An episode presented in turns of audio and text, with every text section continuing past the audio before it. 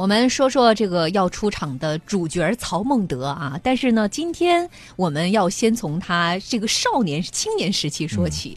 呃，先说当时的一个历史背景，是公元一八九年，董卓进入了洛阳，他当时试图用提拔官职来笼络一批官员。那他的这些手腕呢，其实前两天的节目当中，我们也给大家讲到了。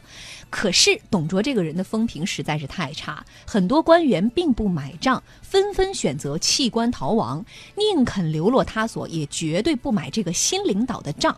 那这其中呢，就包括未来三分天下的曹操。嗯，当然，当时董卓想要拉拢曹操，很重要的一点就是看中了当时曹操的名声和他的能力，而这也是曹操啊这三十几年来一直积累下来的个人资本。哎，这个说到这个曹操啊，青年时期的曹操，史书上怎么评价他呢？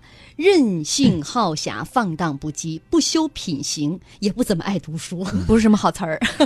所以当时啊，好多人并不觉得曹操有什么特别之处。不过呢，在这么多人当中，还是有两个人看出来了，曹操是一只潜力股。一个是太尉乔玄，一个是南阳名士何勇。嗯，呃，曹玄呢就对曹操说：“天下将乱，非命世之才不能济也，能安之者，其在君乎？”也就是说，如今正是乱世之期，除非有雄才大略的人，不能够平定天下。难道这个人就是我眼前的你吗？那这是个设问句，感觉哈。再看另外一位当时的南阳名士何勇，他对曹操的评价呢，就更为斩斩钉斩钉截铁一点了。他见到曹操之后，叹曰：“汉室将亡，安天下者，必此人也。”就说这个东汉王朝啊，马上就要覆灭了，能使天下恢复秩序的。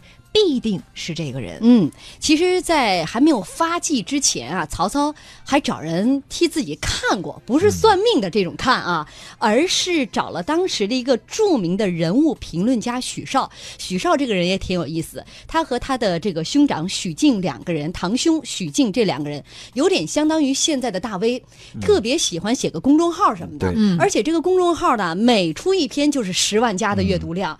他们写什么的，什么样内容的公众号呢？就是品评当时代的各种人物。嗯，他们这个对于当时的这些人物啊，每个月做一次总结，当时叫做月旦评，相当于上了《时代周刊》封面。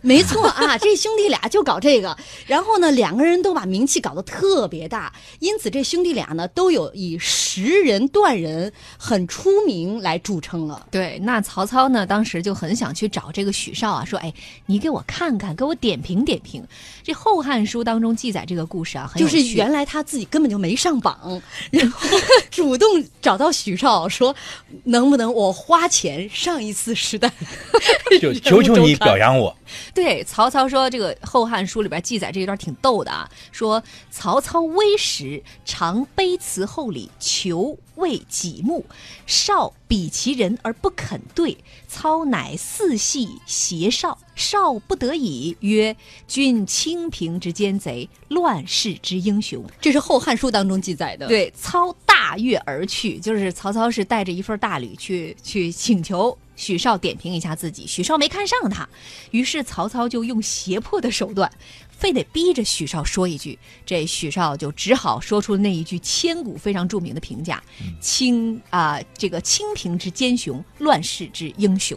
当然，这个还有别的版本哈，嗯，呃，还有一个版本就是说。对于这个许绍哈不情不愿给出曹操的一个评价是“子治世之能臣，乱世之奸雄”。嗯，听完曹操大笑。你看两个版本，一个是这个许绍的用词，对，一个是曹操的态度。对，咱们先来说这个许绍的用词吧。嗯，你们两位更倾向于、更相信哪个版本？因为都说到是乱世，一个说他是乱世之英雄，一个说他是乱世之。奸雄一字之差，千差万别呀。他这个治治世之能臣，乱世之奸雄，这句话流传于后世《三国演义》和很多个书本里面。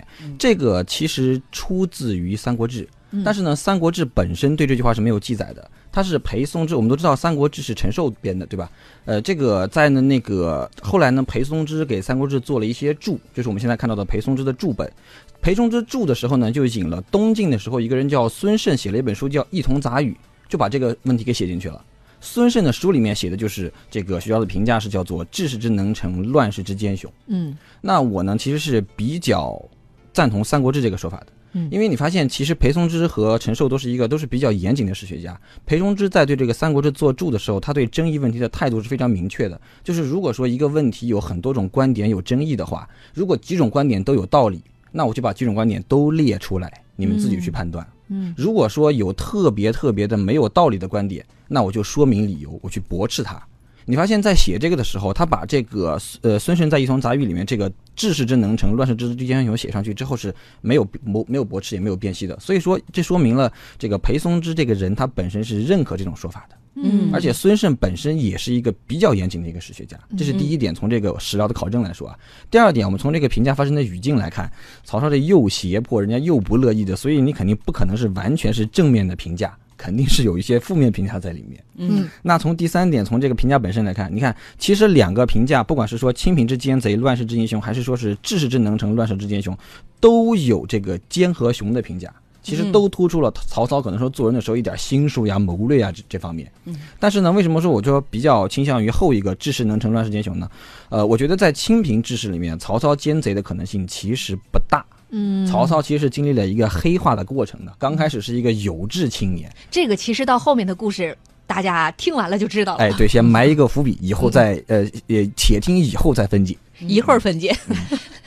呃，老纪，我更倾向于说啊，治世之能臣，乱世之奸奸雄这个。嗯那对于曹操，他听完以后，他肯定不是高兴，他大笑应该是。嗯如果以曹操这种性格的话，对像曹操，他是认为自己是有远大抱负，对，有非常强的能力的。像这种人啊，拿到现在来讲，比如说我们经常会看到有些人，哎，这个人感觉好像总是在讲很直的话，真性情，然后呢，所有人呢又得去跟他去打交道，又呢觉得这个人打起交道来不是那么舒服。比如说，你看像周鸿祎这样的人，嗯你跟他在一起，谁跟他合作都感觉起来别别扭扭的。但是呢，他身边不少去合作的人啊，非常多人都想跟他合作嘛，因为你重要，因为你需所有人都需要你嘛，因为你重要，所有人需要你。所以我们回到说，像经常看到有些人混圈子，哎，混圈子混的是什么？混的是人脉，错了，混圈子应该混的是才华，就像我一样。有道理啊，有道理。好大一圈儿绕回来了。这个曹操，我也觉得是大笑的可能性是更大的，因为曹操是一个很真性情的人。对《三国志》就史书里面正史里面写的曹操大笑就有十多次。那《三国演义》里面就更多了，《演义》里面完全是把曹操这个大笑、这个笑的这个形象是放的非常大。比如说，大家都知道，《演义》里面曹操身边的文臣武将一定会配一句台词，叫将丞军，将对丞相军，为何发笑？丞相 何故发笑？对对对对一定要配这么一句台词，。一定要有凑趣的。最典型的就是华容道那一场戏，华容道那一场戏就是曹操哎哈哈哈大笑，然后丞相何故发笑？我笑诸葛亮毕竟智谋不足，梆一声炮响出来一哨人马，然后好不容易啊损兵折将跑了，又又哈哈哈大笑。所以你发现曹操是一个非常爱笑的人。那为什么说他是愿意大笑呢？我觉得许绍家的这个评价，他听到之后，曹操的态度更像是一种被肯定以后觉得很畅怀，心情很畅快。尽管说他是奸雄，他也挺畅快。爱笑的人运气一般都不会太差。聊到这儿来了，我们这样吧，我们稍微休息一下好吗？嗯因为马上要进入广告了。我觉得这个话题挺有趣，包括曹操，你看哈，其实放到现在人来看，这是一种什么样的心态？因为他当时还是初出茅庐，嗯不算是大咖，都没有登人家封面的，主动找到人家博主说：“你写我一下，我给你点儿，我带着厚礼来。”呃，这个老纪一会儿也来跟我们来来说一说啊，如果放在现在，一些这个还没有跻身到这个大咖圈的人，这种蹭热度啊，找大 V 给自己包装一下，哎，这种行为你怎么看？老纪说，直接把他招到招到我们这儿来当品牌。